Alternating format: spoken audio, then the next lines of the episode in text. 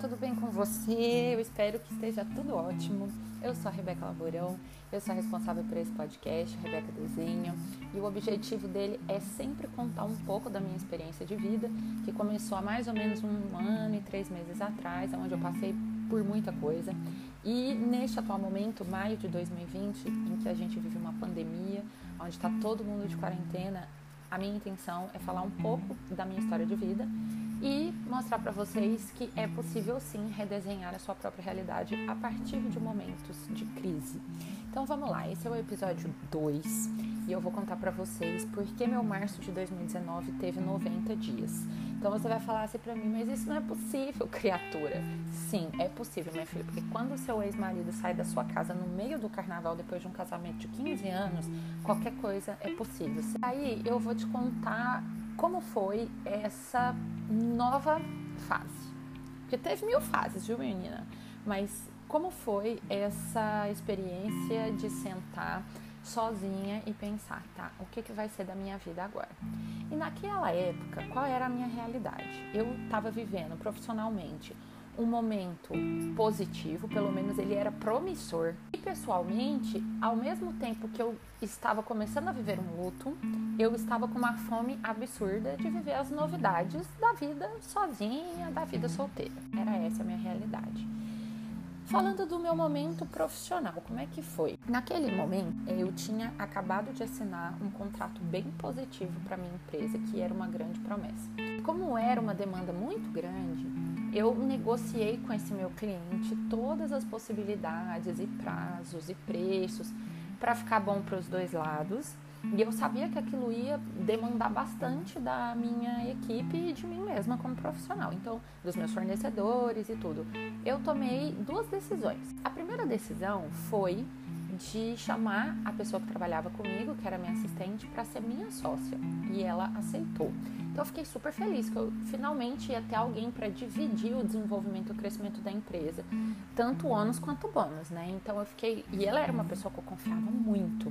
Então eu fiquei muito agradecida dela ter aceitado. E aí eu vi só positividade e boas é, previsões a partir daí. Naquele momento, a gente queria avançar com tudo nesse cliente novo, porque realmente a empresa estava dando uma patinada, né? A crise aí de 2019 que já não estava muito boa para a maioria das pessoas, estava começando a bater na nossa porta. Então esse cliente ele era a grande aposta. Então a gente desenvolveu o nosso plano financeiro e de continuidade da empresa baseado nesse cliente que tinha acabado de chegar. A gente já tinha assinado o contrato e tudo. Fizemos esse voto de confiança e aí a gente tinha essa expectativa que super ia dar certo. Do meu outro lado, né, pessoal, o que que estava acontecendo? Eu trabalhava muito, o meu lado profissional virou um escape para não enfrentar, pensar e se entregar realmente nesse luto dessa relação e nessa construção dessa nova vida. A minha família, ela não morava em São Paulo, nem a minha família de pai, nem a minha família de mãe. Então eu estava muito sozinha naquela situação, é, em termos de pedir conselho, de conversar. E também teve esse ponto importante de sentar com a família e contar que eu havia separado o casamento.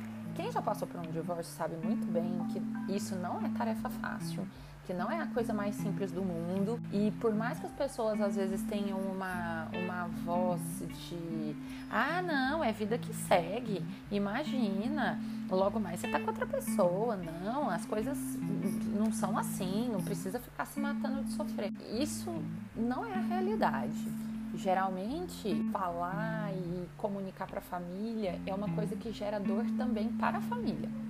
Então tinha essa etapa de contar para a família que não existia mais casamento, como também tinha a etapa da curiosidade de se abrir para o mundo, para as coisas, para as pessoas, né? É, retomar uma relação diferente com as, com as amizades, porque uma coisa é quando você tem um relacionamento, aí você vai encontrar a sua amiga, que às vezes até tem um relacionamento ou não, vai ser uma coisa.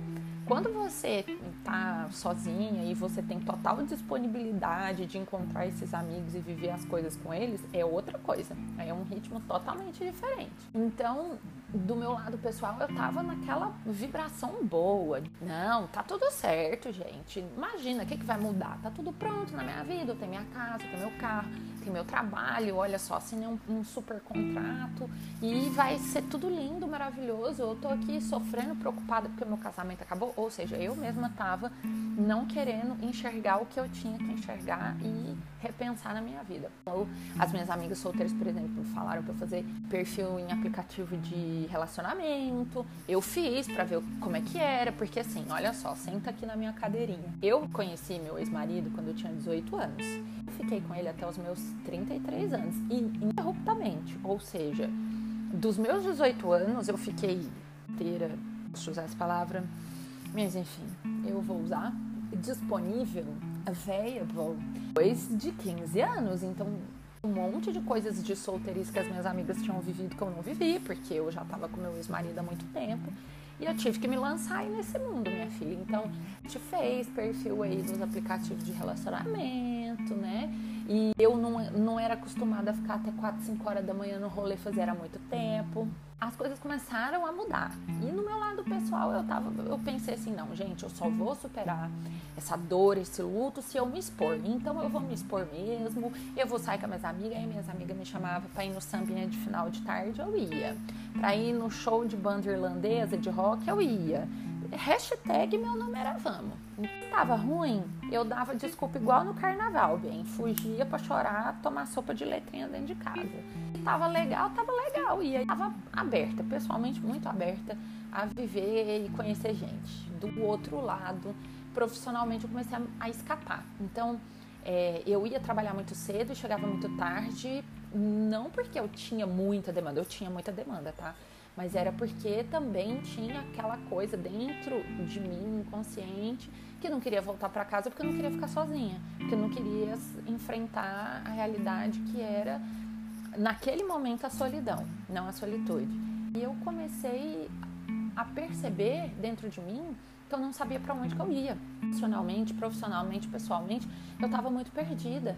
Queria enfrentar a solidão, e aí eu me escapava no meu trabalho e as coisas no trabalho começaram a perder um pouco o curso, porque esse mesmo cliente que a gente tinha feito essa, essa aposta grande começou a nos espremer com entregas e prazos que a gente já tinha negociado no contrato, que a gente já tinha deixado claro no contrato quantos dias eram que a gente precisava para fazer as coisas, para poder entregar o trabalho certo. E ele estava querendo que a gente entregasse assim um terço do tempo. E isso não estava contemplado em contrato. Aí começou aquela briga e aquela conversa de, de justiça e ter que ameaçar com o advogado, e aquilo foi desgastando. E nessa justificativa ele começou a interromper os pagamentos, ou seja, ele estava descumprindo o contrato completamente. A partir do momento que ele faz isso, o financeiro da empresa começou a sambar a menina.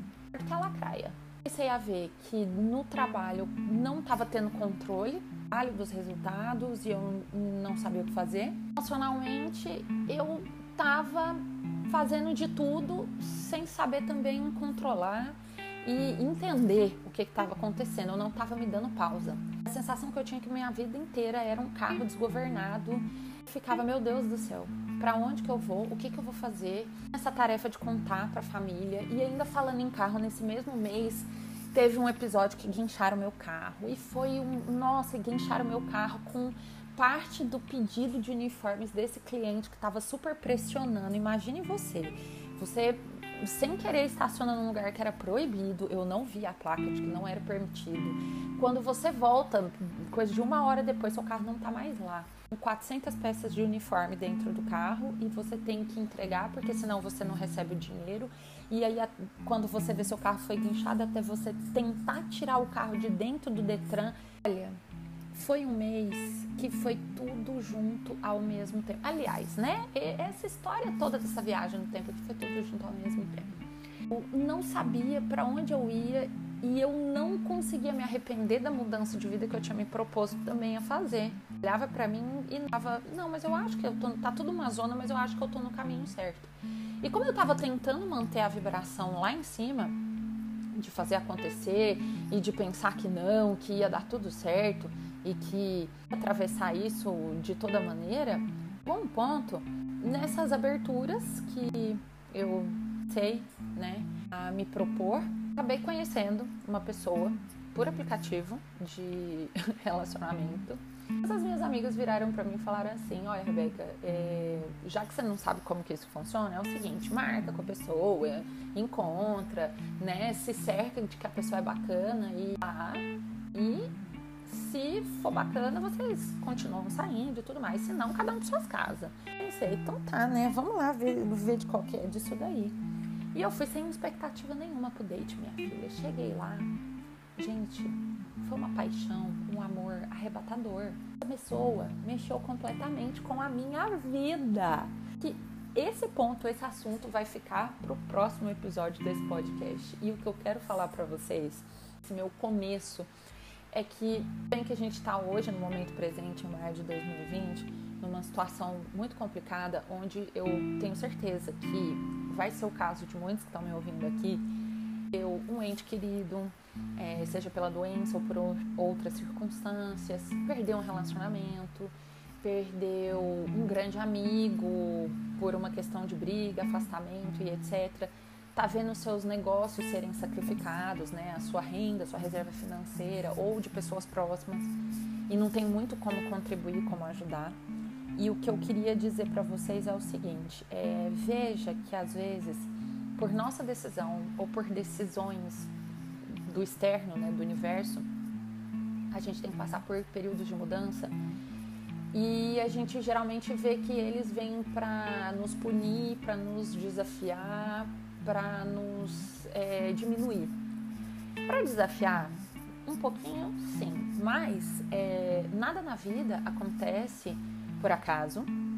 E veja esse ponto de mudança como um grande presente. Porque olha só, vamos ver pelo lado da oportunidade e não da negatividade. Quando algo muda, o lápis e o papel é seu. Eles são seus. Você pode desenhar e fazer aquilo que você bem quiser. E muitas vezes a gente ou terceiriza tentando que, pensando que alguém vai nos fazer esse favor e ajudar, e muitas vezes a gente larga tudo isso e fala: não, eu não vou fazer, eu me arrependo, eu quero voltar para trás. Não existe evolução. E nós somos responsáveis pela nossa vida. Não tem como a gente pegar o lápis e o papel da nossa vida, virar, sei lá, para nossa mãe, para o nosso marido, para quem for, falar: olha, faz aqui para mim. Não é assim que funciona. Então, se você hoje está passando um momento de grande mudança, de grande desafio, que você se sente de repente um pouco arrependido ou mesmo perdido, para onde que eu vou?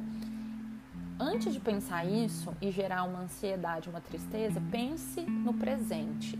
Abra sua cabeça para qualquer coisa, sem crença limitante, sem pensar que, ai não, mas existe, ai tem a minha mãe que eu não posso ficar longe dela, tem o meu irmão que precisa da minha ajuda. Elimina. Se você tivesse total poder de escolha para fazer aquilo que você bem entende nesse momento de mudança, o que, que você ia fazer? E é exatamente isso que vai te dar uma luz, porque não existe manual, gente. É muito bonito nessas propagandas de banco, de seguro de vida que tá passando na televisão, o pessoal falando assim: "Vamos, agora é hora de se reinventar". Reinventa como? Não tem guia. Eu tô inspirando vocês com a minha história de vida, mas eu tenho certeza que o que eu fiz por mim não vai ser o que vocês vão fazer por vocês.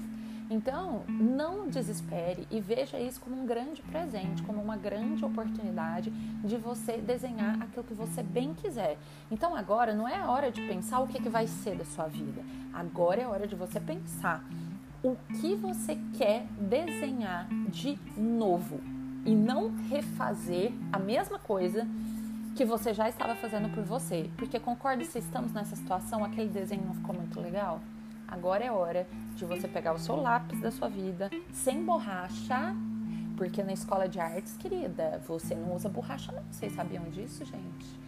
Quando você estuda artes, você tem que fazer com o lápis que você tem o papel que você tem. Errou? Inventa um jeito. Mas você não usa borracha. É proibido. E muito professor de desenho vai, vai deixar no comentário aqui para mim falando assim: é verdade, ela não tá mentindo.